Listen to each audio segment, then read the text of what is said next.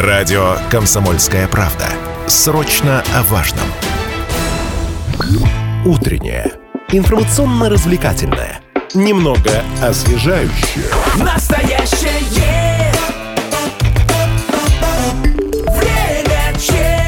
Мы продолжаем эфир на радио «Комсомольская правда» Челябинск. У микрофона Алина Покровская, Лидия Андреева, Артем Панов. Друзья, переходим к теме, которую мы анонсировали. У нас праздник на этой неделе. Челябинская область отмечает 90-летие. 17 января юбилей э, региона, который одни называют Уральской Швейцарией за невероятные красоты, другие опорным краем державы за развитую промышленность. И в честь праздника э, Объединенный государственный архив запустил проект. Исследователям удалось установить интересные факты из жизни области, которые ранее не были широко известны. О том, как была образована Челябинская область, почему на гербе региона изображен верблюд, а какие малоизвестные факты из жизни уральцев удалось установить, узнаем в 8.30 у кандидата исторических наук, заместителя директора Объединенного государственного архива Челябинской области Николая Антипина. Николай, доброе утро. Доброе утро. Доброе утро, Николай, рады вас видеть. Здравствуйте. Здравствуйте. Ну и к нашим уважаемым слушателям тоже обращаюсь, если а, у вас есть э, то, что вас давно волновало, верблюд вам, например, этот покой не дает, или какие-то другие вопросы развития, становления Челябинской области, может, гимн очень хотите, чтобы вам напели. Вы нам пишите в эфир или звоните 7000 ровно 953, это телефон студии, WhatsApp и Viber 8 908 0953 953.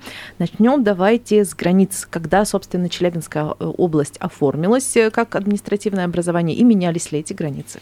О, это процесс был длительный, хотя ну, кто представляет э, нашу карту нашего региона, а, границы у нас необычные, да, то есть регион не круглый, не квадратной формы, а такая э, непонятная форма, особенно... Я всегда напоминала танцующую, танцующую да, женщину На западе особенно, да, вот эта вдающаяся часть угу. в Башкирию. Вот эта часть, она еще сформировалась в 18 веке, это земли, которые были выкуплены купцами под заводы, и они исторически там оформились. Но а, в 1934 году, когда регион формировался, его площадь была 220 э, с лишним тысяч квадратных километров. Сегодня 88, что ли, вот примерно а столько. Куда делась? Куда делась, да, в два с половиной раза сократилась площадь. Дело в том, что э, с 34 по 43 год происходило несколько реформ административных, и постепенно от области, так сказать, откусывали по районам. Сначала часть ушло в Омскую область, 11 районов. Представляете, город Ишим, это тысяча километров от Аши. То есть mm-hmm. вот вся была наша Челябинская область. Вот они отошли к Омской области, потом несколько районов к Свердловской области. Ну и а, в 1943 году последнее было разделение, это когда из Челябинской области выделили Курганскую область. По сути, регион разделили на, два, на две части. Правда, неравнозначных, но по количеству районов равнозначны, по 32 района. Ну вот с тех пор, в общем, э, области существуют в этих границах. Ну, там были еще изменения, связанные с анклавами которые были на территории Казахстана, в Челябинской области, их отдали Казахстану. Ну и последние, наверное, кто-то, может быть, помнит на уже нашей памяти, вот в десятые годы, э, даже нет, года два назад несколько квадратных километров было отдано Башкирии, угу. там, где родился Салават Юлаев. Но это все было, скажем так, ну, бескровно, ладно, но без э, споров. То есть это, это все Но это в пределах же все одной страны, поэтому тем более при, при советской власти... У нас много чего в пределах одной страны, но это не значит, что никто не спорит. И э, в 30-е годы вообще-то было время масштабных административных реформ. Сначала создавали огромные регионы, Уральская область, это 17% территории России всей.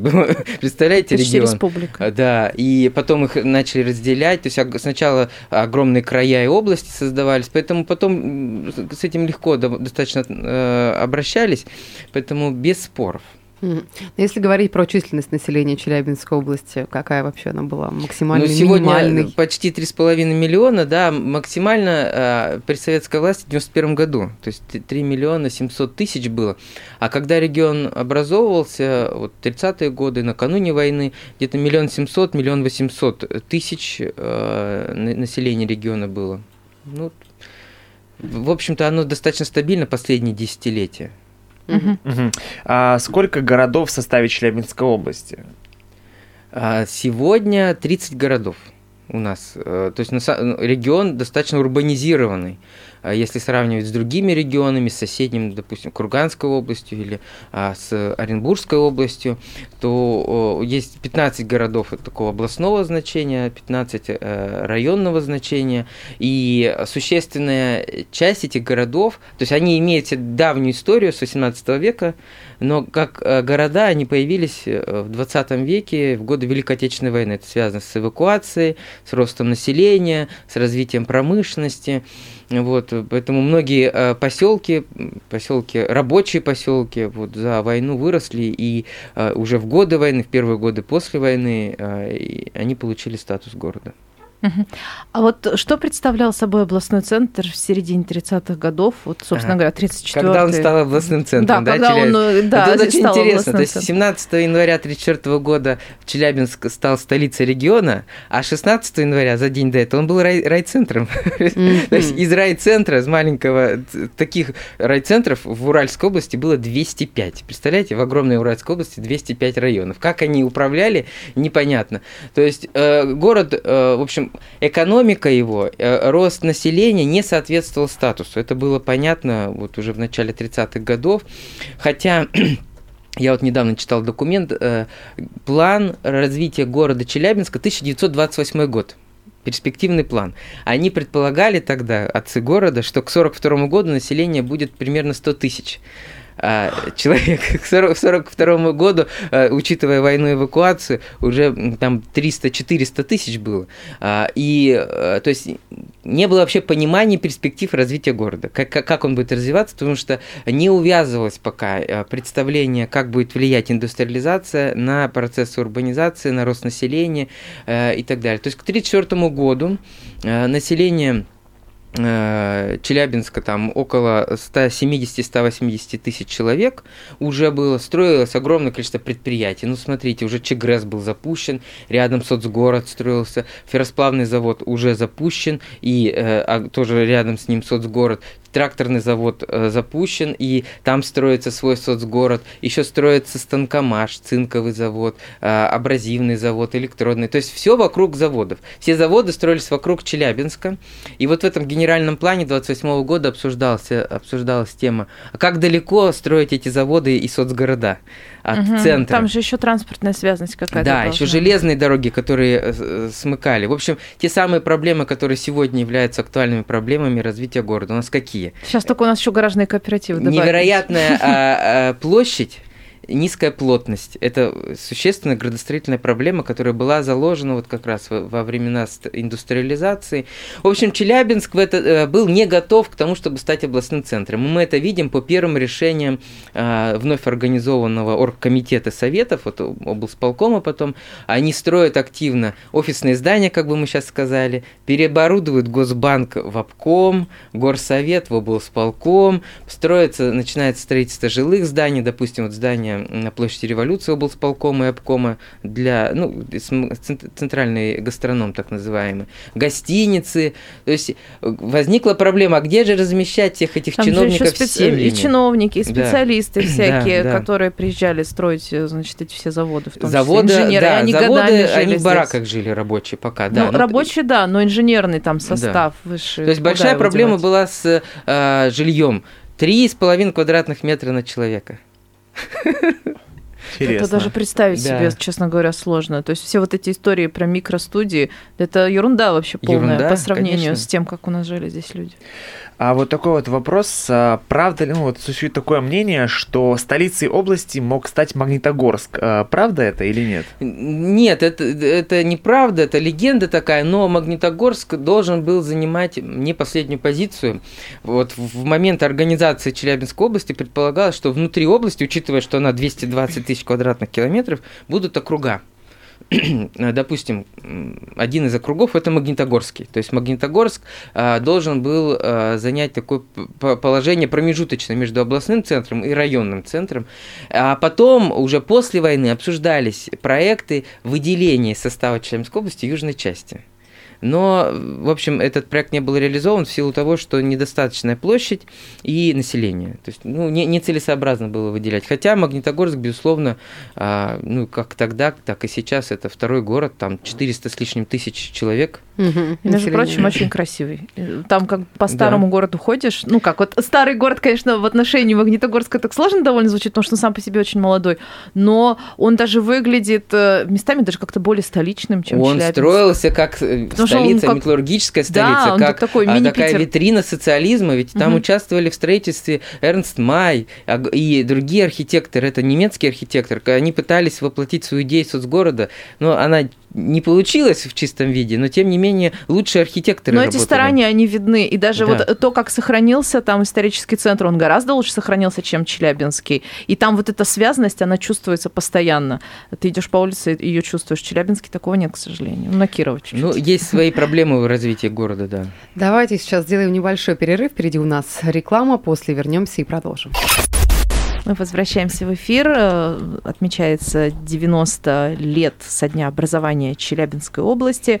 И мы сегодня говорим и об области, и о городах ее с кандидатом исторических наук, заместителем директора Объединенного государственного архива Челябинской области Николаем Антипиным. А вот еще, когда говорят про Челябинскую область, у нас можно интересные факты это про нее и, главное, правдивые перечислять просто часами, несколько эфиров нужно. Но вот, например, а, считается, что у нас на территории нашего региона есть город самый солнечный в стране, один из самых вообще чуть ли не солнечных в мире, это Троицк. Угу. Действительно ли он является настолько солнечным? Не ну, будучи по, Сочи. По статистике, да. То есть э, там достаточно много солнечных дней, хотя он не так далеко от Челябинска, но в Челябинске меньше. Все-таки это уже степь, границы с, э, с казахской степью. Вот, поэтому действительно, это город, он такой вообще столичный, э, не столичный, восточный, вот как я хотел сказать. А, много в нем восточного и в архитектуре, и в населении еще остались эти черты восточные. И основывался он как крепость на границе между между э, Россией и Казахстаном. Ну, долгое время он не исполнял такой функции пограничности, теперь опять пограничный. Поэтому, конечно, у нас вот наш регион, чем мне кажется интересен, это разнообразие. То есть у нас не только не то, что природные зоны разнообразные, но с точки зрения историко-культурного контекста а, от Аркаима до Магнитки. Тут, в общем, можно выбирать, как вы правильно сказали, разные сюжеты. Но вот если говорить э, о предстоящем юбилее, празднике, мы уже в анонсе э, нашего эфира предстоящего говорили о том, что э, Государственный архив запустил оригинальный проект, э, удалось установить интересные факты из жизни региона, которые не были э, ранее широко известны. Расскажите, пожалуйста, поведайте вообще, о каких фактах идет речь? Речь идет о нашей выставке, которую мы разместили на, в нашем выставочном пространстве областного архива на улице Кирова, рядом с памятником танкистам-добровольцам. Э, мы смогли справиться со снегопадом, и теперь можно посмотреть эту выставку, расчистили. А, э, э, идея была такая представить летопись региона за 90 лет. То есть вот с 34 по 23 год там есть совсем свежие факты, и на каждый год мы с коллегами выбрали даты, факты и события. Они разнообразные, там и признание озера Кисигач памятником природы, и открытие какого-нибудь предприятия, и образование Южноуральской железной дороги, там и, и, понятно, много тем, связанных с промышленностью, с Великой Отечественной войной, с наукой, культурой. То есть это набор таких э, фактов. Я уже там гулял, смотрел, то есть видел, что наши горожане тоже читают и, видимо, что-то вспоминают. Там нет подробной информации, просто э, в назывном порядке. Э, год и э, события, допустим, 1956 год, награждение Челябинской области орденом Ленина. Это первая награда, их всего два у нас ордена. И э, вот эти факты сопровождают фотографии. Не каждый из них, но большинство из них иллюстрирует какой-то снимок архивный из наших фондов, который позволяет представить, а как это было. Вот, кстати, про орден Ленина. А, поколением нынешним, достаточно далеким э, по времени от тех времен, может показаться, э, что эти ордена Ленина раздавали чуть ли не за просто так, как конфетки. Ведь на самом деле это не так. Каким образом, Нет, конечно. каким образом нужно было дослужиться? И за что, собственно, Челябинская область получила высшую награду для региона? У Челябинской области два ордена Ленина. Действительно, орден Ленина – это высшая государственная награда э, в Советском Союзе, ну, как сейчас орден Андрея Первозванного в России у нас. Вот. И в 1956 году этот орден был дан за высокие результаты в освоении целинных и залежных земель. А, этот проект был начат в 1954 году по, по стране, в Казахстане, в, в Сибири, в Поволжье осваивали залежные и целинные земли. И Челябинская область промышленная, казалось бы. Она а, в этот проект тоже была включена. На юге области активно распахивались земли э, залежные, новые колхозы, совхозы организовывались. То есть это за сельское хозяйство? Да, да за сельское хозяйство. И в 1956 году э, область получила высокий урожай. Был, был, были благоприятные климатические условия, и удалось собрать 150 миллионов пудов э, хлеба, но это полтора а, миллиона тонн зерна. Сегодня область наша по 2 миллиона тонн собирает без орденов. Ну, ну сейчас уже другие, э, понятно, Нет, просто есть впечатление, что сельское прочее. хозяйство деградировало. Ничего подобного. То есть, э, судя по объемам производства, напротив, сегодня сельское хозяйство, конечно, уже на новом уровне развития находится, но для 1956 года это был рекорд, потому что вообще в стране страна находилась в глубоком кризисе сельскохозяйственном, не хватало на продовольствие. В 1953 году когда этот проект задумывался, э, было собрано зерна ровно столько, сколько э, нужно было для потребления. То есть не оставалось ни одного зернышка про запас. Угу. Почему это было все организовано? И вот э, в 1956 году это, конечно, был, ну, был праздник, там герои соцтруда, 12 человек были награждены, 25 тысяч медалей получили первоцелинники, то есть те, кто осваивал целину. Вот эту награду почти каждый, кто поехал на целину, он получил такую медаль за освоение целинных и залежных земель. Это были комсомольцы, в основном молодые люди, которые готовы жить были в вагончиках.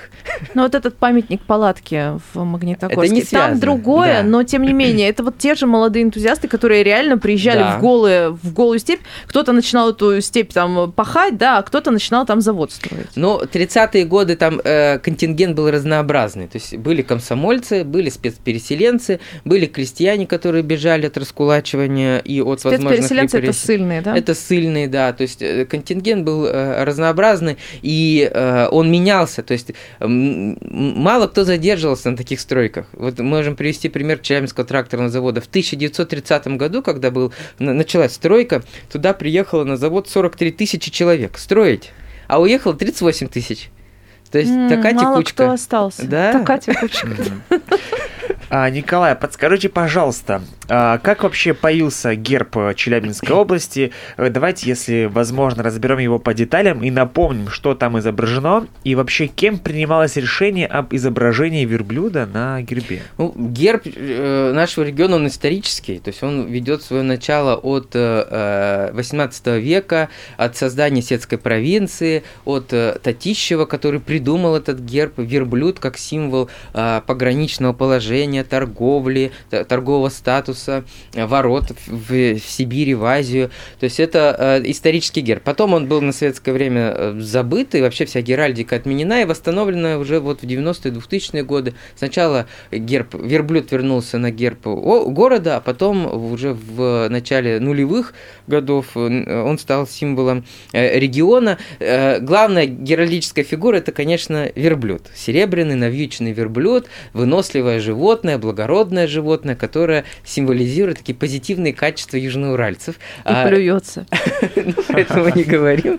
Вот, он изображен на а, а, красном щите, э, красный цвет, символ труда, металлургии, такого самоотверженного труда, героизма, героического труда. И э, важные элементы еще есть. Это две ленточки ордена Ленина, которые как раз и а, указывают это, это, на это то... не просто ленточки. Это не просто это ленточки, это ленты. две орденские ленты, которые говорят, что у, у Челябинской области два ордена Ленина. Все это венчается земельной короной, то есть региональной короной, которая говорит о том, что это герб региона.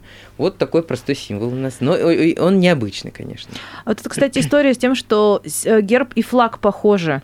А, и герб города, областного центра, и герб области похожи. Это, в принципе, по всем регионам такое или вовсе не обязательно? Нет, это обычно так и бывает. Это геральдическое тоже правило. А, герб столицы соответствует гербу региона. Мы можем сравнить герб Москвы и герб России. Там есть тоже схожие элементы. То есть это э, такая преемственность. А флаг наш, он тоже напоминает ленту ордена Ленина. Ленина. Угу. Ну вот, кстати, на гербе Челябинска, гербе, то есть э, там верблюд развьюченный.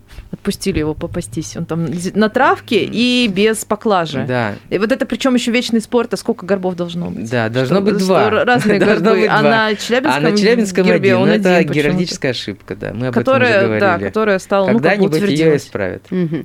Вопрос к нам пришел от Оксаны в нашу утреннюю редакцию. Николай спрашивает, расскажите, кем был герб придуман и утвержден, менялся ли он?